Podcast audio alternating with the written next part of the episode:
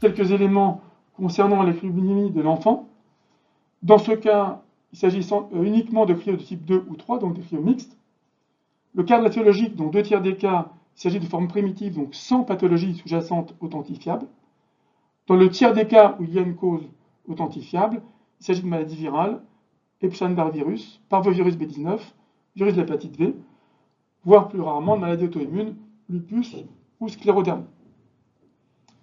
Sur le plan des manifestations cliniques, c'est le purpura vasculaire qui prédomine dans deux tiers des cas, plus rarement arthralgie, arthrite, voire mononeuropathie. Dans 50% des cas rapportés, il y a une atteinte rénale. Lorsqu'on compare les formes de l'enfant et celles de l'adulte, les formes de l'enfant ont plus souvent des fièvres prolongées inexpliquées, des arthralgies, des arthrites, des signes cutanés par rapport aux celles de l'adulte.